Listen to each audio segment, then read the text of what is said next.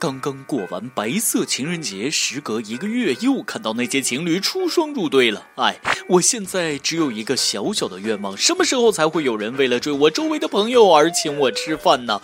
肤白貌美，胸大臀翘，你们都赶紧的！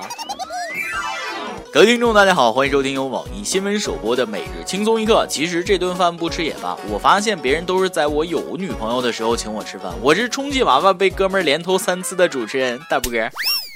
俗话说，朋友妻不客气哦，不，朋友妻不可欺。可是残酷的现实告诉我们，这句话还有后半句，那就是欺负一次没问题，但刚结婚，被窝还没捂热乎就被扣上了绿帽子。这事儿我还真是活了这么久头一次见，且听我细细道来。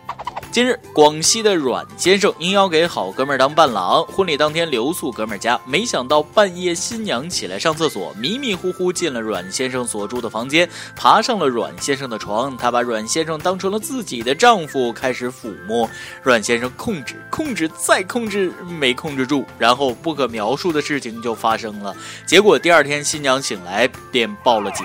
最终，法院判定阮先生无罪，认为此事并不构成强奸罪，只是道德问题。我爱的人不是我的爱人，他心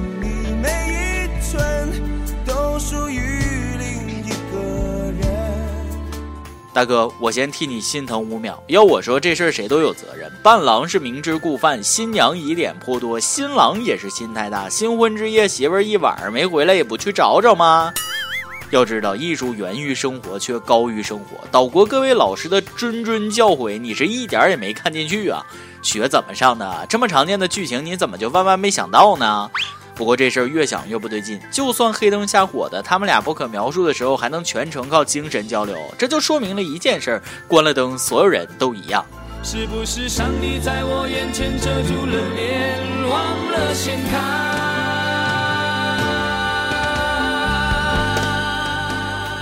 同志们，主卧里有个独立卫生间，太重要了。通过这件事的启发，在这儿我要宣布两件事。第一件事，等我结婚的时候，我绝对不会找伴郎。第二件事，你们谁结婚需要伴郎，跟帖告诉我一声啊，车票都不用你报。不过在这之前，我想问问有没有单身的女网友跟我谈一场轰轰烈烈的恋爱，吵架就喝药，分手就割腕，绝对让你刻骨铭心。数月前，湖南长沙一个女子与男友吵架，因太气愤就吞下一根十八厘米长的毛衣针。随后，其男友不甘示弱，也吞了针。今年一月，女子因腹痛被送医，取出十八厘米长毛衣针。日前，男友也腹痛难忍送医，所幸未伤及大动脉，否则可能会有生命危险。你知道你为啥肚子疼吗？因为扎胃了呀，我的老铁。反正你们两口子也好不容易去一趟医院，顺便去趟精神科，把脑子也看看。真是应了那句话：鱼找鱼，虾找虾，癞蛤蟆找青蛙啊！天造地设的一对缺心眼儿，你俩是在杂技团认识的吗？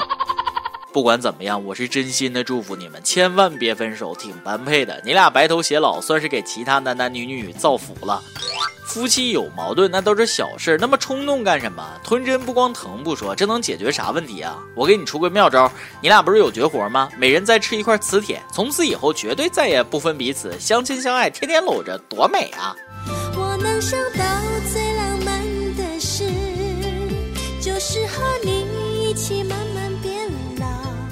果然，湖南的兄弟姐妹们，辣椒吃的多就是不一样，这性格比海鲜都生猛。同样的道理，大重庆的小伙伴在辣椒的浸淫下办起事儿来，那更是吓人。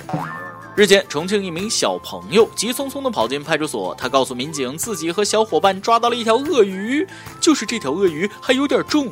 男孩话音未落，另外两个小男孩抬着鳄鱼走进派出所前厅。民警看到鳄鱼的嘴部被胶带缠住，趴在地上一动不动，气息有些微弱。有专业人士指出，这条体长一米多的鳄鱼是比较凶猛的动物，将对其保护性饲养后再送往动物园。警察叔叔，我们抓了条鳄鱼，你们敢动吗？熊孩子，我们不敢动它。恕我直言，我还以为这是发生在俄罗斯的新闻，没想到重庆的孩子也这么凶。一看这辣椒，那都是没少吃啊啊！但这几个小朋友可比上面那对情侣靠谱得多，活捉了鳄鱼这么好的食材，居然没有下火锅涮了啊！居然说一米多的鳄鱼是凶猛动物，我觉得一米多的小孩更凶猛，在他们的字典里完全没有害怕这两个字儿，只要是好玩，鳄鱼都徒手抓给你看。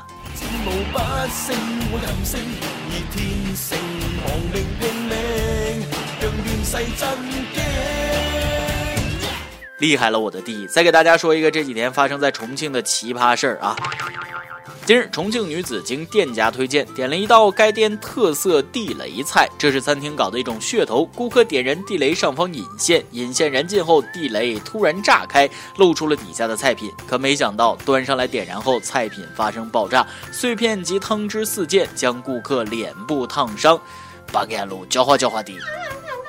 老婆饼不一定有老婆，夫妻肺片不一定是夫妻的肺，但地雷菜一定会炸的。我就问你六不六？六六六！这件事让我想起前几天网上流传的抗日神剧《包子雷能吃也能炸》，这家店真够实在，绝对不糊弄消费者，不愧为餐饮业的大拿。老板是深受抗日神剧毒害，终于开了脑洞，地雷菜就是好吃到爆炸。像这样的良心商家不多了，需要提出表扬。但是老板，你这样实在下去，我都不敢点老虎菜了。吃饭再吃出人命来，对你对我那都不好，对不对？所以说，吃饭的时候就踏踏实实吃饭，不要试图去挑战权威，真容易出事儿啊。今日，无锡一个男子爬上楼顶欲跳楼。该男子称，前两天在吃饭的时候见到一个同事插队，就说了对方两句。没曾想，这位同事就是他的顶头上司，随后就要将其开除。他一时想不开，才做出这样极端的做法。自处不留爷，自有留爷处。处处不留爷，也干个体户吗？赶紧从楼上下来！就你这小暴脾气，真不适合混职场。耿直的 boy，你这是犯了大忌。别管国企私企，以下犯上，无异于刀口舔血。你被开的不冤呐！要我说，你还是得想开点。在职场里，这种动不动就给人使绊子、穿小鞋的领导数不胜数。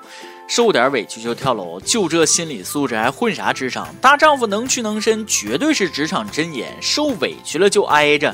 我们那儿有句话是这么说的：先胖不算胖，后胖压倒炕。君子报仇，十年不晚。以后的日子不还长着呢吗？领导面前一定要服小，耿直又冲动的人注定吃不饱饭呐。虽说领导没素质，但人情世故你真得跟我多学学。你知道我为啥升职这么快吗？就算领导在电梯放个屁，我都能深吸一口气，说是我放的。如果你们以为我很厉害，很会拍领导马屁，那你就错了。真正的拍马屁高手什么样？领导放屁都不用他说，人家自己脸就先红了。每日一问，各位有觉得自己拍马屁的功夫怎么样？说说你是如何拍领导马屁的，咱们也互相交流学习一下呗。其实拍马屁这事儿也要掌握一定的方法，拍得重了领导不舒服，拍得轻了领导没感觉啊。一句话，如果爱请深爱，如果拍请用心拍。领导不是傻子，他们能够区分出来谁是为拍而拍，谁是真心去拍。所以拿出你的真心，对领导多一点关心，多一点爱戴，让领导知道你在他心中是多么重要。尤其是领导说过的话，理解的要执行，不理解的要在执行中加深理解，明白了没？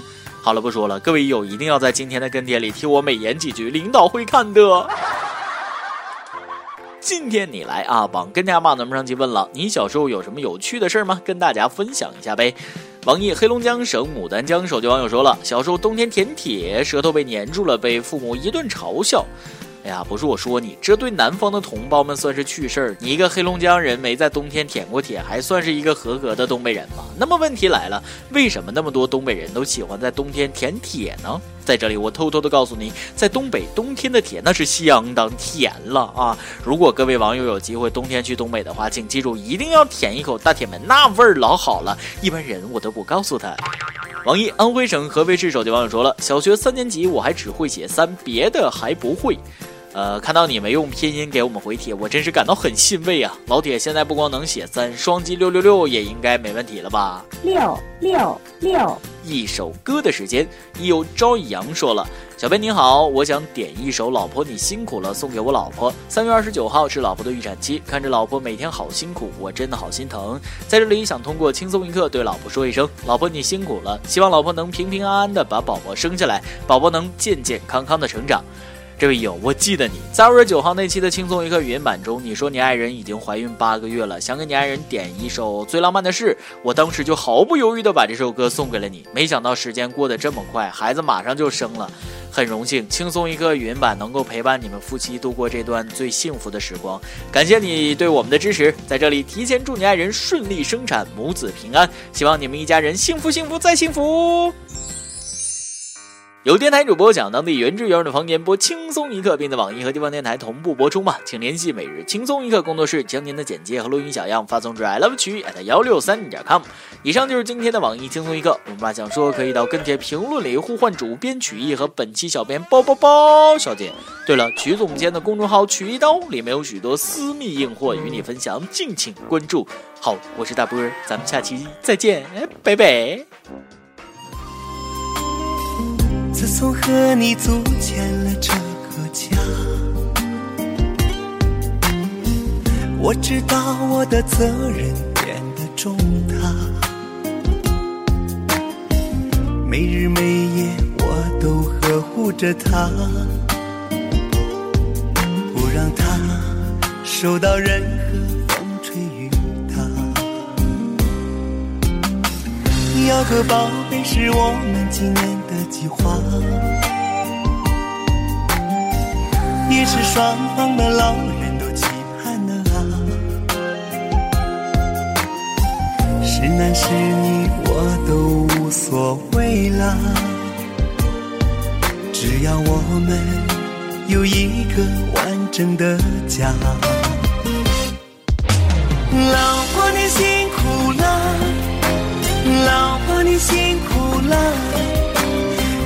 能让我们在一起，一辈子相互牵挂。老婆你辛苦了，老婆你辛苦了。只要能幸福我们的家，再苦再累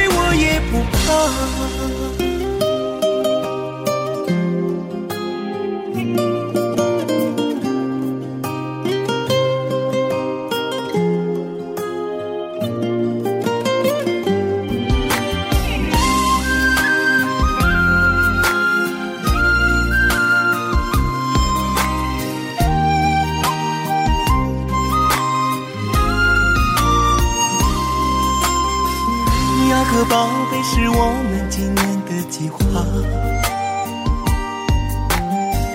也是双方的老人都期盼啊。是男是女我都无所谓了，只要我们有一个完整的家。